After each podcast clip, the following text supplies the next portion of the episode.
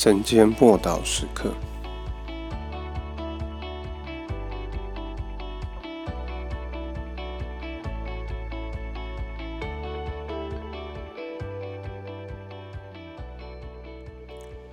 亚伯拉罕的后裔，路加福音十三章十六节。况且这女人本身是亚伯拉罕的后裔。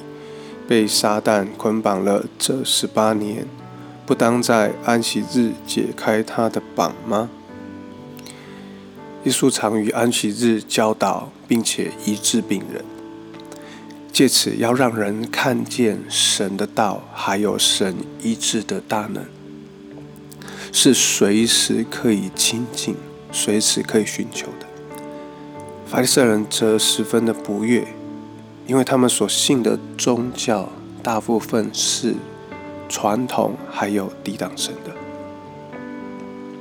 当耶稣治好一个被疾病捆绑十八年的妇女，当地的会堂领袖十分的不高兴。他不但不因为这个女士得到医治而欢喜，反倒给耶稣扣帽子定罪，因为耶稣在安息日做工。这个会堂的领袖刚硬的心，导致他只在乎律法，不关心人。耶稣看到他刚硬的心，还有被捆绑的状态，耶稣就斥责他假冒伪善。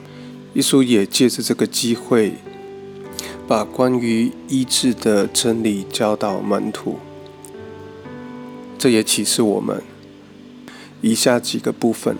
第一，疾病是出于那恶者，不是神。第二，疾病是一种捆绑，不是祝福。第三，这位妇女是亚伯拉罕的后裔，与圣约有分，应当蒙医治，因为耶和华是医治他的。而许多圣约中的应许都关乎医治。第四，耶稣来是要医治人。医治是关乎耶稣所施行的怜悯与恩典。第五，安息日应当以神为中心为优先，施行医治也是大好的日子，而这也是神向他的百姓展现他的心意。